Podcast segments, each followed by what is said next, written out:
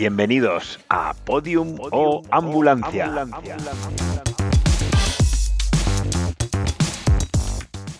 Un podcast de medicina y tecnología creado por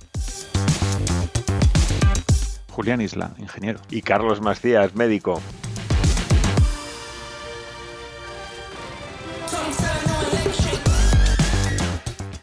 Un espacio que intentamos que sea semanal, aunque nos cueste, dedicado a medicina y tecnología.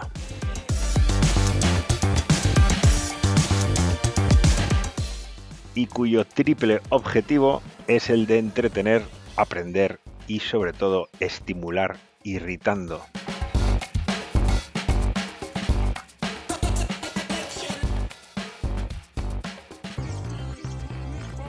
Bienvenidos al episodio número 5.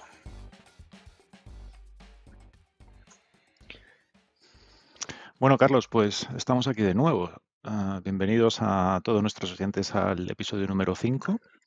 No sé si te ha pasado que me han dicho, ¿qué ha pasado que esta semana Sí, no sí, hay grabado? presión, hay presión por parte de la audiencia. La verdad es que por un lado es maravilloso, pero por otro lado añade un poquito más de presión a nuestras ya presionadas vidas, pero es fenomenal y nos encanta porque significa que gusta. Así que maravilloso, seguid presionando y seguid empujando. Pero mm, sí, sí. Esta semana volvemos a- al formato original, después de dos episodios de entrevista donde estuvimos al doctor Ríos y a, y a David Carmona. Em, este año volvemos tú y yo cara a cara a ver si consigue- conseguimos eh, entretener, aprender y estimular, irritando a la audiencia. Esto, esto eh, eh, queridos oyentes, es la primera vez que Julián dice del tirón los tres objetivos del podcast. No sé si los ha tenido que leer o no, pero es un hito eh, tan grande como el que suene alguna notificación a lo largo del, del- podcast. Así que sí, la verdad es que dos episodios mm, pues muy, re- muy, muy renombrados y, y que han gustado mucho, creemos, con Juanjo y con, y con David. Eh, y bueno, pues volvemos al, al formato original, efectivamente, al formato de tú y yo, a ver si ahora esto genera una gran decepción, pero bueno, esperemos, esperemos que no. Correre- correremos el riesgo. Ese es mi gato, ese es mi, bueno, Eh, mi yo te prometo que no voy a poner notificaciones porque he puesto el teléfono, Ah, pues mira, el es una teléfono buena cosa que lo ponga en silencio. en- en no molestar Muy bien. y también el ordenador. Em, bueno, este episodio queríamos, también es- cuando decíamos en los anteriores que no teníamos guion, no era cierto del todo. Teníamos un pequeño guion que nos valía para articular el episodio y a partir de ese pequeño guion, que más bien eran unos puntos, eh, Carlos y yo lo expandíamos un poco. Pero este es diferente. Este es el episodio 5 Ujú. y aquí hemos hecho algo eh, sorprendente que es hacer un guion. Sí, sí. Nos reunimos ah, pensando grabar el podcast y lo que hicimos fue hacer un guion. Y, y lo hicimos porque queremos que este sea un episodio importante. Un punto de inflexión donde os contaremos la motivación de hacer el podcast eh, fundamental, em, qué es lo que nos gustaría hacer y al final acabaremos pidiéndoos algo. Y los que hayáis visto el título de este podcast, pues entenderéis un poco de la relevancia y la importancia de este episodio número número 5. Esta que oís aquí de fondo, que no sé si la estaréis oyendo, es mi gata Claire, que está eh, intentando preguntarme algo. Entonces, a pesar de tener un guion y ser súper profesionales, pues no he conseguido mitigar los ruidos de Claire, así que a falta de notificaciones de Julián está mi gata. Pero como os decía, que mm, efectivamente, después de empezar esto como una aventurilla un poco, bueno, pues, pues eh, no sé cómo definirla, Julián, pero, pero bueno, sí, aventurilla sin más pretensiones, nos dimos cuenta de que realmente todo tenía que tener un, cierto sentido. Y es imposible saber el sentido de algo si no se entienden los orígenes. Y por eso os vamos a contar los orígenes de cómo nos conocimos y cómo poquito a poco hemos llegado a estar aquí eh, en, el, podcast semanal. Julián, empiezas tú. Si, no, si yo recuerdo bien, esto fue propiciado por nuestro amigo Aitor, que nos reunió en un, en un bar donde vosotros habitualmente os reuníais. eh, que pillaba cerca de su casa, no era, no era un bar especial, especial No, de hecho, realmente. Aitor y yo que le ponemos, le ahí, ponemos ahí- siglas a todo, era el BDR o bar de referencia. No, no recuerdo el nombre del bar, pero era el bar de referencia y quedábamos allí. Aitor ya me había hablado alguna vez de Julián, varias veces de Julián, y, bueno, pues efectivamente, eh, aquel día nos, nos pusimos cara. como Hitor es un poco liante, eh, yo creo que nos enganchó ah, para intentar hablar de la maratón de Nueva York. No sé si la quería hacer, si quería. Yo no la había hecho todavía, Carlos la había hecho. Tenía una historia interesante detrás de una maratón de Nueva York que intentó hacer y que luego no Sí, de pudo, hecho, que no- luego al nos firmaron un informe Robinson, si queréis lo ponemos en las notas, si alguien está muy, muy aburrido, pero nos firmaron un informe Robinson aquel, aquel año. Estuvo entretenido, sí. Ahora que pienso, también vamos a poner en las notas eh, la entrevista que Raúl Ah, es Marathon Man me hizo en la Beovia San. Sebastián, que por cierto es la, la semana que viene, eh, en una entrevista donde precisamente hablaba del síndrome de Dravet, que ahora veréis un poco que es también lo que nos unió. También lo pondremos en las notas.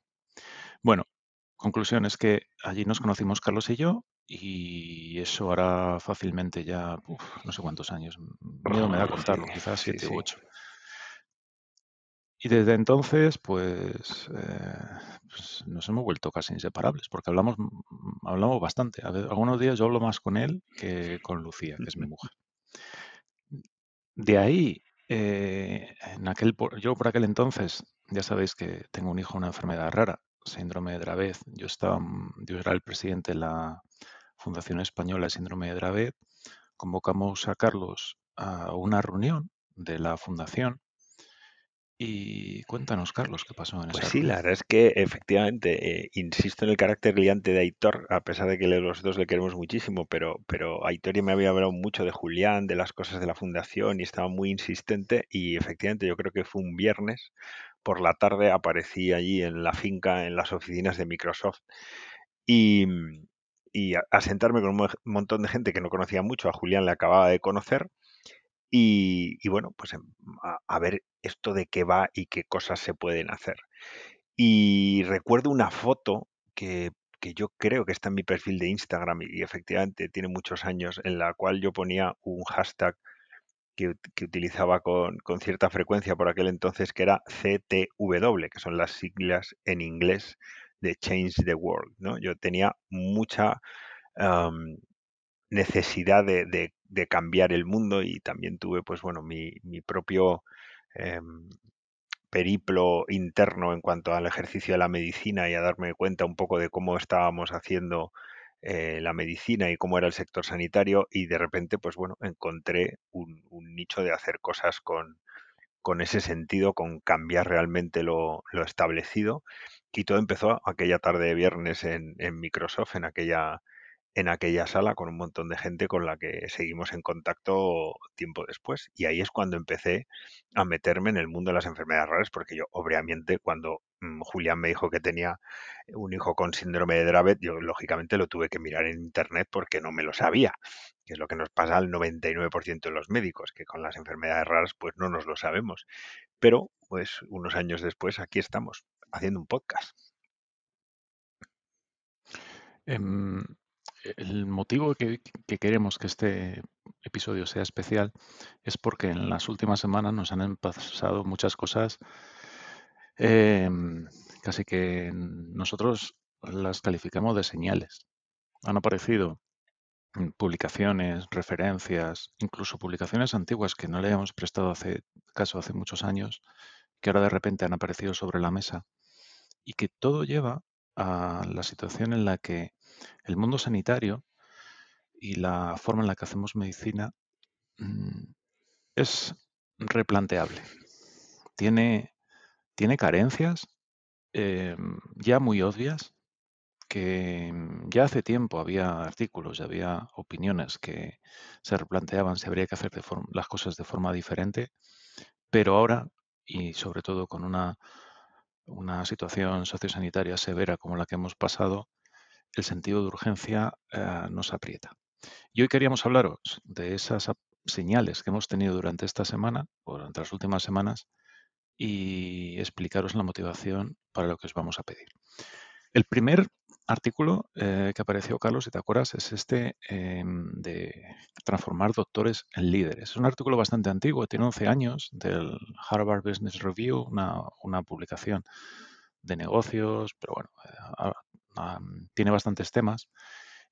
¿Qué dice este artículo, Carlos? Bueno, pues sí, la verdad es que este artículo lo cazamos o apareció o esa señal se manifestó a través de Nacho Vallejo. Nacho Vallejo es, eh, es un tipo estupendo, internista, eh, trabaja en Sevilla y, y bueno, pues eh, rescató este artículo en el cual básicamente un médico de unos 50 y muchos años, muy em, eh, entrenado a la, antigua usanza, por decirlo de alguna manera, ¿no? Pues eh, viene a decir que hay que convertir a los clínicos, a los que se les había enseñado a hacer medicina de forma clásica, en, líderes. Y, tiene muchos componentes de, mm, de esa rebeldía de la que vamos a hablar hoy eh, largo y tendido, ¿no?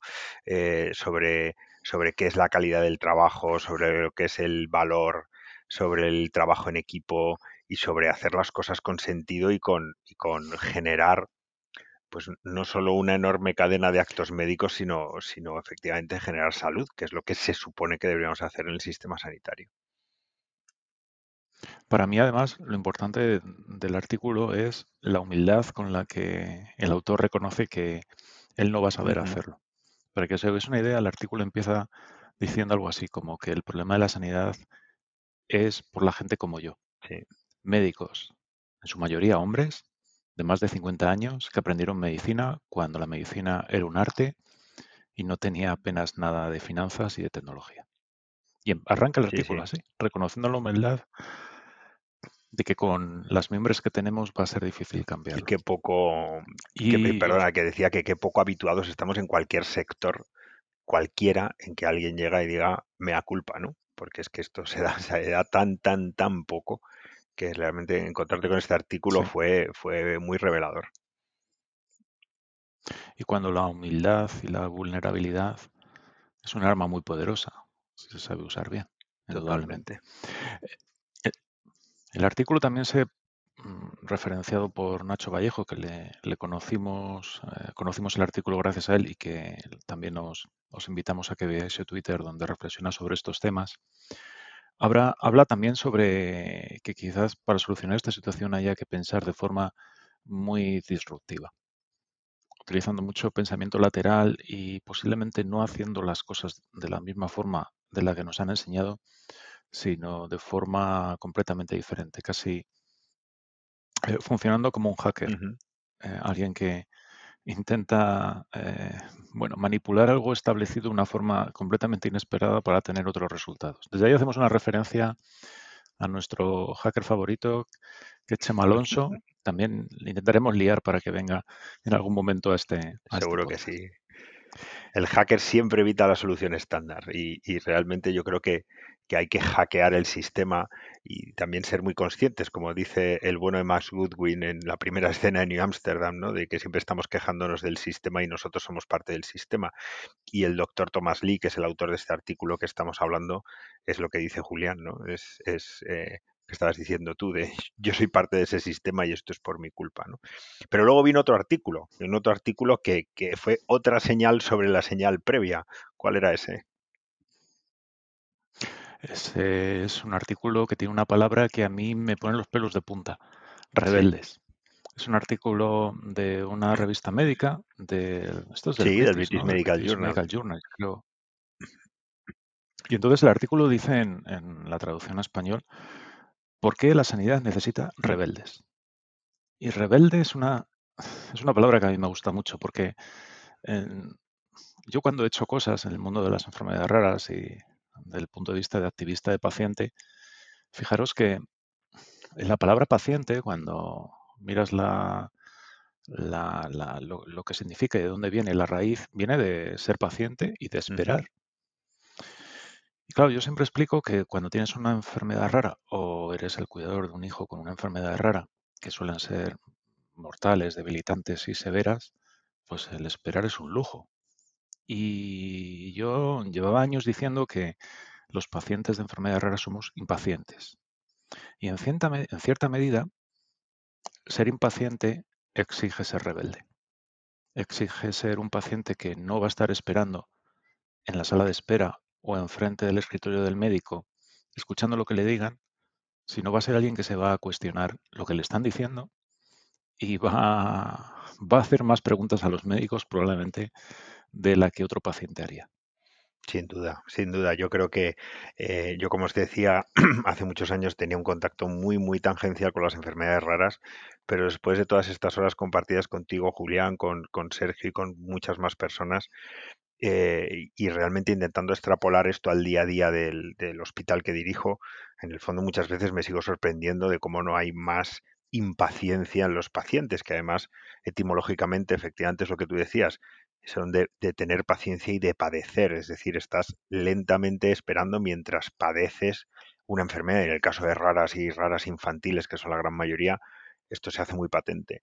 Y lo que venía a decir el artículo del British era que que bueno, pues que hay una organización allí de médicos independientes que durante el COVID pues fueron muy significados, planteándose todo, haciéndose muchas preguntas, lo que decíamos antes, pensamiento lateral, y que bueno, que habían perdido un poquito de fuerza, que no habían habían disminuido su dosis de rebeldía, pero que realmente el sistema, si, si queremos que cambie y con los condiciones en los que está, realmente necesita rebeldes. Y igualmente, ya visteis los fieles eh, de este podcast que demostré mi, mi querencia por Terminator 2, pero Julián y yo somos muy de Star Wars y muy de rebeldes y muy de Luke Skywalker, ¿verdad?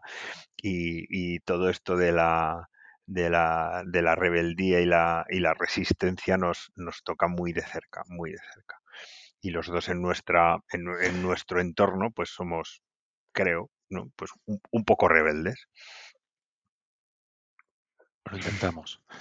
En, en, en el artículo, sobre todo, llama a la rebeldía. A mí lo que me gusta del artículo es que los profesionales británicos llaman a la rebeldía a sus propios colegas y lo hacen mmm, evidenciando una situación dramática ahora mismo que están pasando, que curiosamente es muy parecida a la que nos pasa aquí, que ha sido eh, cómo se ha quedado la atención primaria de, desarmada después de la pandemia de la COVID-19. Porque mmm, yo lo que no entiendo es cómo la gente, lo que nos está pasando con la atención primaria, lo tolera. Eh, ahora mismo que llames a, yo no sé cuál es la situación en las comunidades autónomas, pero ahora mismo en la Comunidad de Madrid, llamar para tener una cita y que te den una cita dentro de dos semanas, hace poco me pasó. Preguntaba un tema de, quería hablar con el médico de mi suegro y me, para un tema de la diabetes que tiene y demás, y me decían que me dieron cita en dos semanas. Eh, no es de recibo. Yo no sé la gente cómo, intentando acceder a algo importante como es eh, tu primer gestor de salud, eh, si te dicen que espero dos semanas, te resignas. Pero la realidad es lo que nos está pasando. Y no solo aquí, ¿eh? no, no, creo que sea un problema de esta comunidad autónoma, es un problema general. en general. Sí, sí. Y, y, el problema de la atención primaria, yo no sé qué piensas de ello, Carlos, y las razones de por qué está así.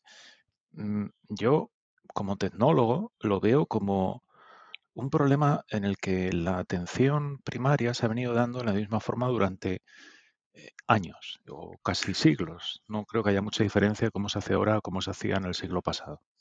Eh, y no se ha introducido nada de tecnología para facilitar eso. Y tuvimos el ejemplo durante la pandemia, donde se pusieron las teleconsultas de la noche a la mañana, no había, no había más remedio, pero funcionaron bastante bien, ¿no? Fue, fue algo impuesto casi por necesidad, pero es un ejemplo en el que como, desde luego, si tienes un estímulo para implantar algo, no hay nada mejor que ese acicate para que las cosas sucedan.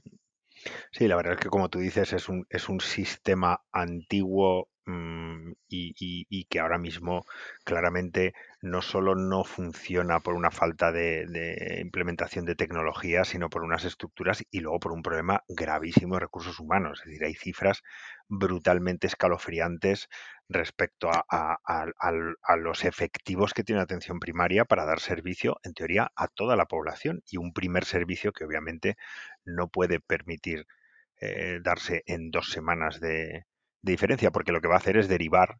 Eh, esto es como el agua, ¿no? El agua busca su camino y entonces pues, los pacientes irán a los servicios de urgencias o irán a, a otros servicios a lo mejor incluso no sanitarios, para resolver según qué situaciones, ¿no? Con todo el peligro que eso, que eso conlleva. Y, mm, ¿y qué, qué- cuál es el peligro que eso nos, eh, nos generará o cuál es el peligro al que nos enfrentamos? Porque si no eres capaz de generar un buen servicio en esas dos primeras semanas a una población bastante grande, eso volverá en un futuro, ¿no? Vendrá como enfermedades no no diagnosticadas que serán graves, verán como tratamientos que se habrán demorado. Mm, Y, y lo fascinante de todo es que no tenemos ni idea, porque como tampoco somos capaces de, de medir el- de forma efectiva el trabajo que se hace en atención primaria, tampoco es muy fácil hacer análisis. Yo siempre ponía el ejemplo de que si tú te vas a tu médico de atención primaria ah, porque tienes un, un catarro, ¿no? O algo, algo infeccioso, una, un catarro pero infeccioso, y te da un antibiótico, pues tú te vas tan tranquilo a casa, pero el médico de atención primaria nunca va a saber si te lo has Si tomado, te ha ido bien, mal, regular. eh, si te ha. Y lo fascinante es que eh, si te mueres tampoco se entera. Sí, esto lo, va- lo- lo hemos hablado alguna vez. Sí, sí, es, es, es terrible, nos reímos, ¿no? Pero es que es cierto. El sistema está diseñado de tal manera que si un paciente tuyo de tu cupo asignado al, al cual tienes asignado tú su cuidado, pues fallece en el hospital o por lo que sea, mm, no, no te llega notificación ninguna.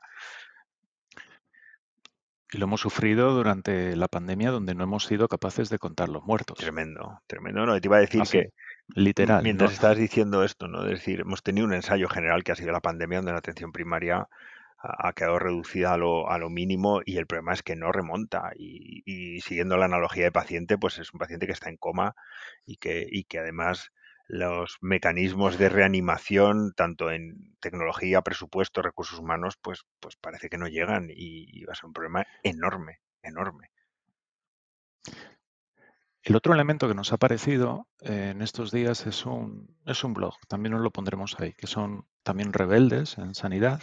Eh, lleva, un, lleva un tiempo desactualizado, yo creo que les ha, han pasado unos meses y una temporada antigua y no hay, no hay posts nuevos, pero, pero mm, tiene algunos muy interesantes. A mí hay uno que me gusta mucho que habla sobre todo de cuando, ahora hablamos de poner al paciente en el medio, siempre está muy de Bueno, moda en el, esto de en el centro, ¿eh? Que eso del medio ha sonado un poco como que estorba.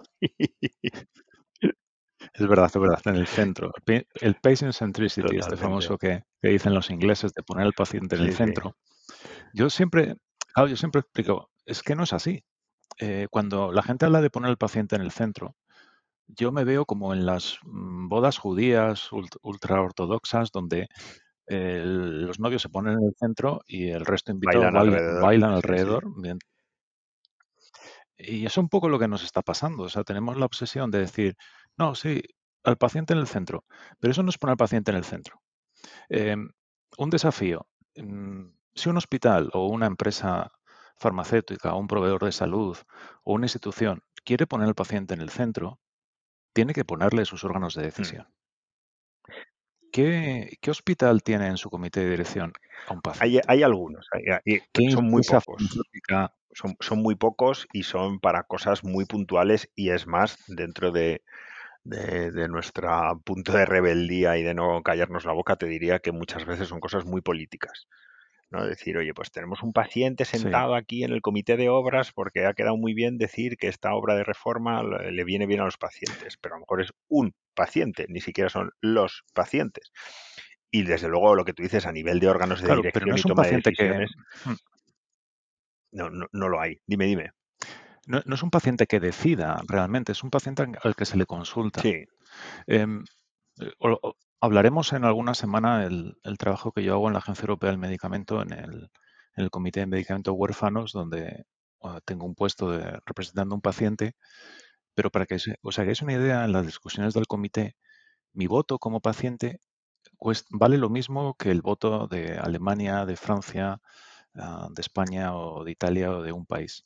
Tiene el mismo nivel de valor y nuestras opiniones escuchan, incluso a veces con más volumen que la del experto del país, eh, del experto al que representa el país.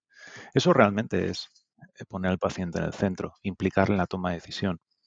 Eh, como dice Carlos, a veces llevar un paciente a una reunión porque queda bonito es hacer un tick on the box, sí, ¿no? sí, sí, sí. es hemos cumplido con esto y qué bien queda, nos hacemos una foto y decimos que estamos haciendo mm, eh, medicina central del paciente y, humanización. Entonces, mm, son dos palabras que, están tremendamente manipuladas, incluso esto me recuerda a Rosa Tomás, una magnífico médico de familia que os pondremos también en, en las notas, su perfil de Twitter, que decíamos que cada vez que alguien decía eso, había que tomarse un chupito o que muere algún gatito en algún lugar del planeta, ¿no? Porque es que es una frase súper manida y que, y que es desgraciadamente a veces tremendamente superficial esto de poner al paciente en el centro.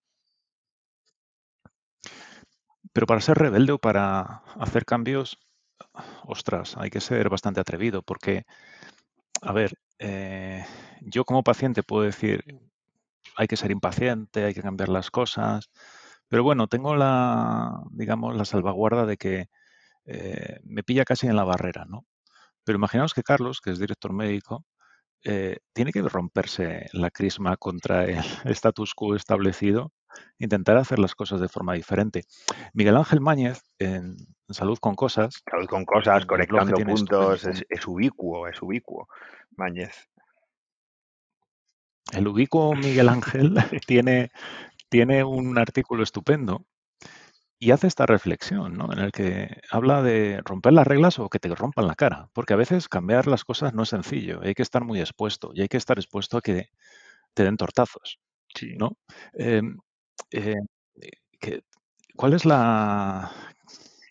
¿Cómo te sientes tú, Carlos, a veces teniendo la necesidad de y teniendo que vivir con, bueno, pues que a veces no se pueden hacer todo lo que quieres. Tienes que bailar al ritmo que... Que marcan los mayores. Que, buenamente puedes, porque Claro, no, es complicado, como dice Mañez en el artículo, y de esto hay muchísimo, ¿no? No solo este blog que os pondremos, hay, hay organizaciones, eh, hay otra interesante, se llama Corporate Rebels, y luego pues el propio Nacho Vallejo y su, y su hashtag de cambia hospital, ¿no? Eh, pero bueno, el, el, el tema es que a veces localmente sí se pueden hacer cosas, depende también del punto en el que estés en la organización. Yo creo que desde muy abajo hasta muy arriba se pueden hacer muchísimas cosas, muchísimas cosas.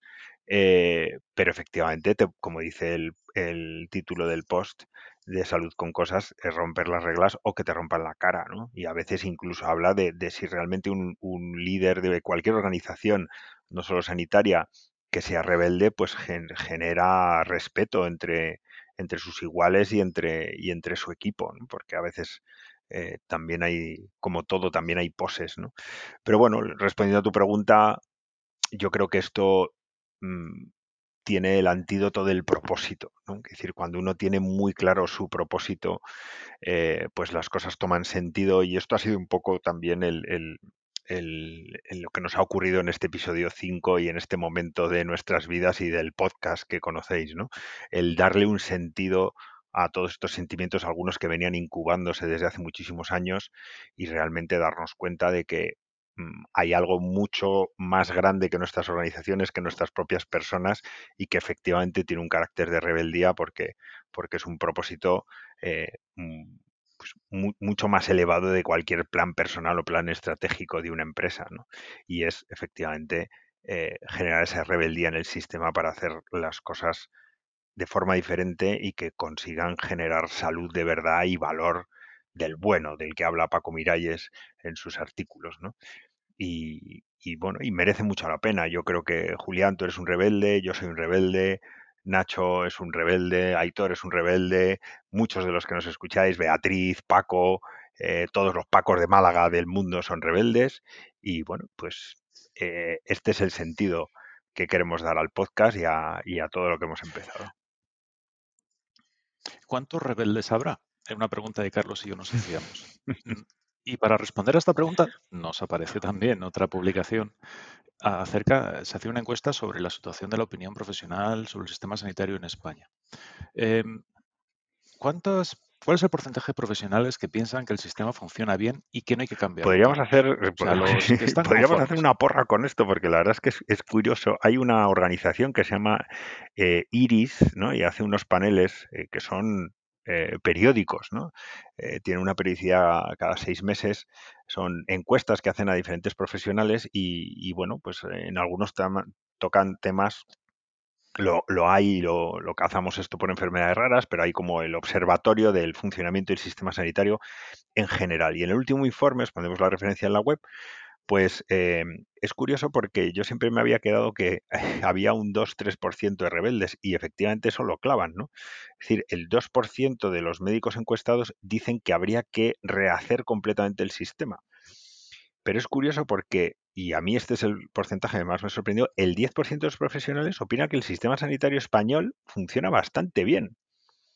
Pero el siguiente eh, eh, es que... eh, Claro, pero sí, si el sí. 10, el 10% funciona bien, hay un 90% que piensa que no funciona No, bien. pero curioso, pero es que no es tan así, hay que desgranar la cifra, ¿no? Es decir, el 10,3, para ser más exactos, dice que el sistema sanitario funciona bastante bien. Es decir, oye, pues yo no tocaría demasiado, ¿no? El 56% dice, oye, funciona bastante bien, pero ya que me preguntas, haría algún cambio. Y solo un casi 32% dice, oye, necesita cambios gordos y un 2% lo harían, pues, eh, reboot, como decía nuestro bien amado eh, Eric Topol con, con Facebook. Es decir, lo reiniciamos y lo destrucción creativa, lo reventamos y lo construimos de nuevas. Pues en este episodio 5, eh, Carlos y yo nos planteamos buscar esa tribu de ese 30% de rebeldes incómodos con la situación actual y empezar a juntarlos. Efectivamente. Eh, ¿Y cómo empezamos para, para poder juntarlos? Ostras, pues habrá que hacer una acción. Ya sabéis que en las técnicas normalmente cuando haces una acción de este tipo hacen un- una llamada a la acción al final, ¿no? Os vamos a pedir algo. En el siguiente episodio o a lo largo de este os indicaremos dónde está dónde estará un manifiesto. Un manifiesto, ya sabéis, es digamos un artefacto casi publicitario, ¿no? De decir, tú pones una regla, la gente se siente cómodo con esas reglas y firma algo diciendo yo esto me representa. Efectivamente, yo como puedo decir eso, ¿no? Me representan. Vamos a intentar que un manifiesto que vamos a, vamos a escribir, que ya lo tenemos casi Ujú. listo, ¿eh? por cierto, vamos a poner público. Y a los que escuchéis y os represente, lo firméis. Y, y como los movimientos necesitan cierta transmisión dinámica, que se lo paséis a alguien que penséis que puede ser un rebelde como vosotros. ¿Vale? Porque lo que queremos es que el grupo crezca y poder tener un corpúsculo que permita hacer eso que Carlos puso en esa primera reunión, cuando vio una enfermedad rara, de empezar a cambiar el mundo. Pues así es, ya lo, ya lo hemos dicho y hemos encontrado ese sentido y todas las señales nos han llevado a esto, a generar rebeldía y a generar eh, tribu y a generar asociación para realmente que ese 2% de gente que piense que hay que hacer eh, las cosas completamente de nuevas crezca y crezca. Os pasaremos el manifiesto para que lo leáis, para que lo, os adhiráis a él y para que lo difundáis y sí que queremos comenzar con algo eh, tremendamente específico dentro de, la cantidad de campos, Julián, donde uno pu- puede hacer las cosas diferentes en medicina, ¿no? Pero eh, para que y luego mm, seguimos sin abogado, ya sabéis que tenemos a Paco, ingeniero de sonido, nos falta el lingüista y seguimos sin abogado y a lo mejor mm, lo necesitamos porque nos metemos en un jardín ahora, pero eh, una de las cosas más concretas que queremos hacer eh, como, como expresión de esa rebeldía es que no haya más bolsas del corte inglés o de Mercadona. Y esto vamos a explicarlo, Julián, porque si no nuestros oyentes se van a quedar un poco, un poco liados. El momento, el momento bolsa del corte inglés es un momento que Carlos me explicó, que es cuando llega un paciente nuevo, es la primera vez que viene a, a visitarle, y viene entusiasmado con todos sus informes médicos en una bolsa que antiguamente solía ser una, una bolsa del corte inglés. Las bolsas del corte inglés tenían fama de ser robustas. Yo creo que ahora probablemente ese papel se lo ha llevado la bolsa de Mercadona o, el- o una, Sin bolsa, duda, sí, sí. una bolsa más robusta. Pero es ese momento en el que el paciente llegaba a la consulta y le dice, doctor, aquí están mis informes. Y es un momento curioso porque los pacientes tenemos la, falsa sensación de que el médico se lo va a leer en algún momento, cosa que es como si alguien se leyera toda la documentación de, o todos los recibos que le llegan a casa, imposible, los guardas hasta- y los tiras. Y, no, porque no, te- tendría tiempo material médico de, de leer eso. El médico muy condescendentemente dice, sí, sí, déjamelo por aquí y tal, si se lo quiere dejar. Pero ese momento es un momento fundamental porque em, el problema sanitario, y ahí os vamos a referenciar a un cómic muy Muy bueno en el que explican este problema, posiblemente la forma de empezar a cambiarlo sea la forma en la que capturamos los datos y los datos se gestionan. ¿vale? Eh, tenemos, ya tendremos más propuestas en esa dirección para, para proponeros y reflexionar acerca de ellas y de cómo podríamos evolucionar en Para esa que lo dirección. entiendan todos, perdóname, Julián, para que lo entiendan todos y vean un poco el sentido de esto que estamos diciendo, tan concreto. ¿Dónde están los datos de Sergio? Ya sabéis, Sergio ah, claro, empezó a contactar con el sistema sanitario mm, hace muchos años y a generar un montón de información. ¿Dó- ¿Dónde está tu bolsa del corte inglés? ¿O bolsas?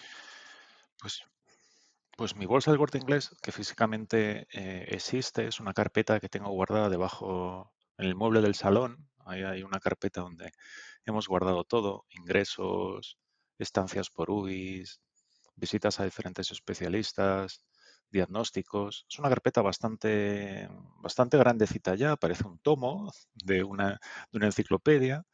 eh, y ahí está muerta de risa. ¿Por qué? Porque ¿quién se va a poner a mirar eso a estas alturas? Y el principal problema que tenemos ahora es que los datos que nos valdrían para gestionar eh, el día a día de Sergio, nadie los captura, nadie los almacena y ni nadie los gestiona. Por ejemplo, desafortunadamente Sergio tiene muchas crisis epilépticas. Eh, ¿Dónde apuntamos las crisis epilépticas? No tenemos ninguna herramienta, ni nada que proporcione ni el, servicio de salud público ni privado, ninguna. Afortunadamente tenemos acceso a medicina privada, pero, pero no lo tenemos. Tenemos que utilizar una aplicación de unos padres que hicieron en Estados Unidos, ahí lo anotamos, que es bastante cómoda, pero no es suficiente. La información eh, de los fármacos que toma, las dosis que toma, la, proporción de dosis por kilo, eh, lo tengo que almacenar en una hoja Excel, que tengo también almacenada por ahí. Toda esa gestión la hago yo. Eh, temas tan importantes como su información genómica. Tenemos un genoma que hicimos hace tiempo para, para investigación. También está el de, el de su madre y el mío para poder hacer un análisis. No tenemos dónde guardarlo en un sistema sanitario, lo tenemos que guardar nosotros. Y al final te ves que cuando tienes que manejar una enfermedad rara o una enfermedad compleja, tú eres el gestor de esos datos. Porque no hay forma humana de que alguien pueda eh, recogerlos todo de una forma centralizada y que tú los puedas usar. Es un problema enorme que, vemos en el mundo de la salud. Así es, así es. Y ese drama, además, porque creo que hay que elevarlo a la categoría de drama, esa dispersión de datos, hace primero que el paciente no sea dueño de los datos, que el sistema sea incompleto. Lo vais a ver fenomenal en el cómic porque lo explican fantástico y que dejemos de poder hacer un montón de cosas con ellos. Es decir, fijaros ahora, eh, hemos hablado en otros episodios de lo que hace Facebook, bueno, perdón, Meta y hablaremos de esto también, em, con, con, los datos y lo que hace un montón de gente con todos nuestros datos de, geolocalización, redes sociales, y no estamos haciendo nada o muy, muy poco con los datos de salud. ¿Por qué? Porque primero no son nuestros, no los podemos transportar de, un sistema sanitario a otro, ni siquiera de hospitales mm, que, que, pueden distar a menos de 300 metros uno del otro, eh, y luego no, no estamos sacando conclusiones. En otro episodio ya contaremos como una de las cosas que le pasó a Sergio con uno de sus tratamientos podía haber sido perfectamente evitado de, tener esos datos. Así que ese es, ese es, uno de nuestros principales motivos de rebeldía, va a ser una de las cosas que nos, que nos guíen, que funde perfectamente tecnología y, y medicina, manejo del dato, inteligencia artificial y valor. Y, y, bueno, pues os animamos, como, como decíamos, a, a realmente a adheriros a nuestro movimiento rebelde, que ojalá se multiplique y, que haya un montón de gente firmando ese manifiesto y, empezando a hacer cosas, pues eso, de, forma lateral. Queremos hacer un símbolo que nos identifique como rebeldes. Yo le digo a Carlos, a mi ilusión sería que encontrarme un día por la M40, es una autopista al lado de Madrid, ¿eh? y ver un rebelde de, enfrente, igual que la gente lleva la, las manzanas de Apple o, un, escudo ahí del colegio de los hijos, ver algo parecido. Entonces, si, os apuntáis al manifiesto, intentaremos hacer algo con vosotros que, y recibir algo que os permita sentiros parte del grupo. Si hay algún diseñador en la sala, por, favor, que se manifieste, que nos ayudaría a diseñar, a diseñar el logo y que no lo tengamos que hacer el doctor y yo. Y nada más. Con esto tan importante, eh, yo creo que hemos llegado al final del episodio 5. Ya veis que es un episodio muy importante. A lo mejor ah, cosas que nos han pasado en esta vida o cosas que nos han pasado en los últimos tiempos ha sido para llegar a este punto. Em, Carlos muy alegremente ha creado cuentas de Twitter e Instagram de Podium Ambulancia, también para tener un canal de comunicación con vosotros. A ver si somos capaces de estar encima de ellas. Y poco más. Mm, no, daros las gracias por, estar con nosotros en este episodio 5 de Podio y Ambulancia. Pues sí, nada más que añadir lo que ha dicho Julián. De verdad que para nosotros eh, ha sido un episodio tremendamente em, importante. Hemos descubierto nuestro sentido. Queremos hacer esto grande, queremos, queremos generar movimiento, queremos generar acciones. Nosotros en la fundación decimos mucho una frase, ¿verdad, Julián? Que es be a doer, not a talker, ¿no? O sea, sé un hacedor, no un charlatán, ¿no?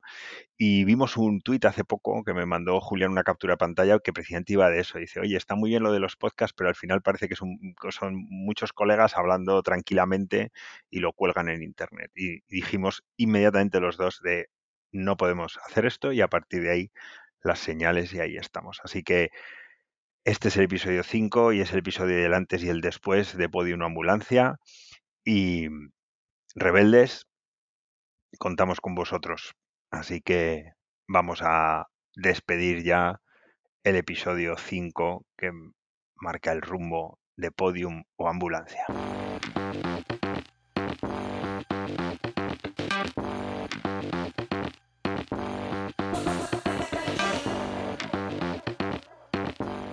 Un podcast de medicina y tecnología ideado, creado, producido, maquinado y maqueado por Julián Isla, ingeniero. Y yo, Carlos Macías, médico.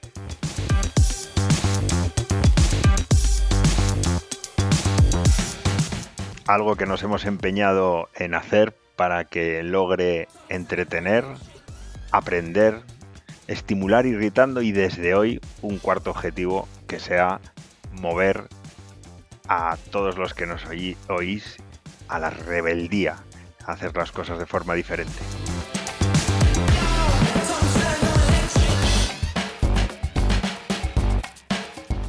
Muchísimas gracias a todos por vuestra atención. Esto es Podium, Podium Ambulante.